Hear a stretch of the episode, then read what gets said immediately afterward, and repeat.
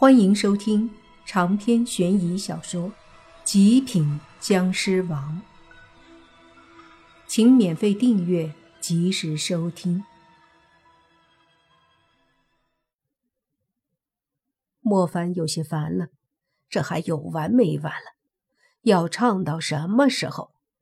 按理说，萨满这一套不好用来打斗吧？你说你都唱的人家打瞌睡了。人家要是等不及了，直接先下手，你不就完了？莫凡正想着，就听那丧满终于要唱完了，因为他听到那唱的口诀里在问到了仙儿。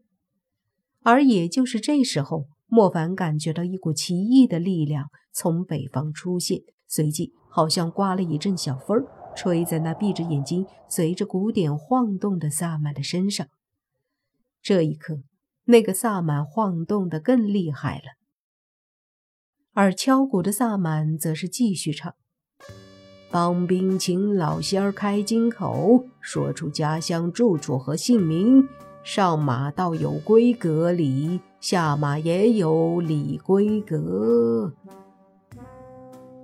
这时，就听那个一直在抖动的萨满忽然缓缓抬头，张嘴发出一个非常尖锐的声音说。老仙，我乃黄家仙，居住北边黄家山。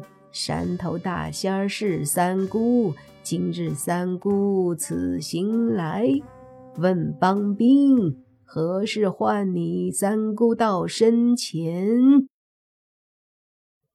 这里面可以听出来，这个萨满被附身了，而附身的是什么？黄家山的三姑，应该称为黄三姑。莫凡没想到这玩意儿还有点看头，于是也不急着干嘛了，仔细的看着。而此刻，其他人都认真的看着两个萨满在这里请仙儿，想看看接下来会如何。那敲鼓的萨满又唱：“原来是皇家三姑把钱来，帮兵有事儿求三姑。”和此生前人比试，不管输赢，供奉在。鼓声敲得急促起来，鼓点儿很密。三姑下山来，帮兵有求便会帮。完事儿后，香火水果少不得。被附身的萨满不停地抖动着，说完这一句，便随着鼓点迈步，对着莫凡而来。莫凡一愣，心想：“这就要开打了，大爷的还没看够呢。”于是也没有忙着出手，而是凝聚尸气，准备随时抵挡。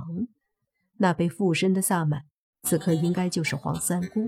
只见他踩着鼓点迅速上前，抬手挥动出一股黄色的妖气，对着莫凡打过来。莫凡见状无语，说。傻仙儿，这不还是妖吗？说着，他伸手将一道湿气排出，和黄色的妖气轰在一起。砰的一声，那黄三姑的身体直接倒退，同时那敲鼓的萨满身体也是一震，鼓声节奏乱了起来。他努力稳住后，继续敲鼓。那黄三姑则是惊讶地看着莫凡说：“不简单呐，不简单，你的实力很强。”本仙不是对手。这下那个敲鼓的萨满懵了，这就一击就打不过了，意思是不打了。求老仙儿帮帮忙，多少供奉给你搞。无论如何，斗一斗。鼓声再次密集起来，黄三姑似乎无奈，只得再次凝聚妖气。莫凡见状，觉得好玩，笑了笑后，随手凝聚一道湿气，见黄三姑的妖气轰击来了，莫凡随手一挡，就把黄三姑震飞。帮兵，你莫慌，本仙法力弱小，不开张。今日本仙不要供奉，自己走。黄三姑说完，那被附身的萨满一阵颤抖，随即倒在地上。莫凡看到那萨满的体内一股黄色的妖气离开，迅速的溜走了。耳背附身也是非常消耗体力的，所以这个萨满此刻比较的虚弱。本来按理应该让他休息一下的，可那个敲鼓的萨满似乎还是不甘心，咚咚咚又敲鼓，又开始唱词儿。这次似乎唱的内容和以前有些不一样，里面多了个名字，似乎叫常二爷。他一口一个。帮兵在此处，急请常二爷。不管你是真忙假忙，有事儿忙，都快到前来帮忙。这次不知道为什么，没唱几句，莫凡就感觉到一股强大的妖气浮现了。紧接着，地上的萨满缓缓地站起来，一个有个生气的声音从他嘴里出来：“本仙不是说过？”不要随意换我来吗？敲鼓的萨满说：“得罪之处，请常二爷多担待。实在是帮兵遇到了大麻烦，请常二爷无论如何帮助帮兵打败他。”常二爷附身那个萨满后，他的身上隐约都可以看到有一股黑色的妖气。野仙里面姓常的。谐音应该就是蛇仙了，实际上就是蛇妖。就听常二爷看了看莫凡后说：“此人不凡，但可一战。”说着，忽然整个身子对着莫凡迅速而来。莫凡哼了一声，身体也冲上前，和那个常二爷狠狠地攻击在一起了。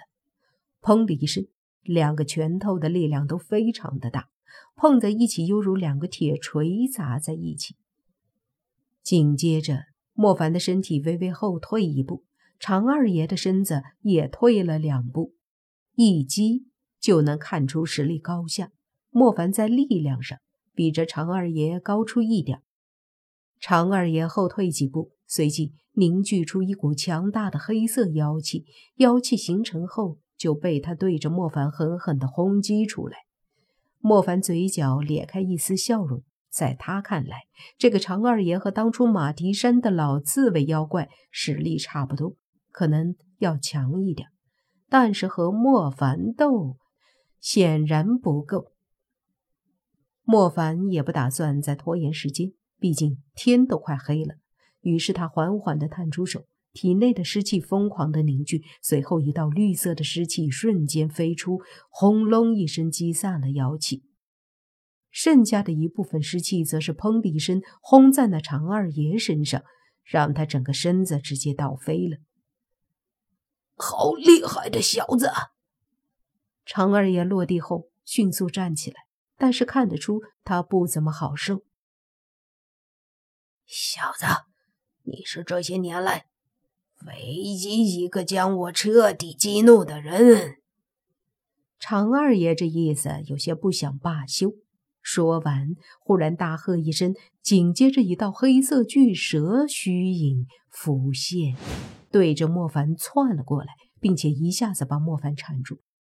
这个巨蛇的虚影，普通人根本看不到，所有那些围观的节目组的人和明星不知道。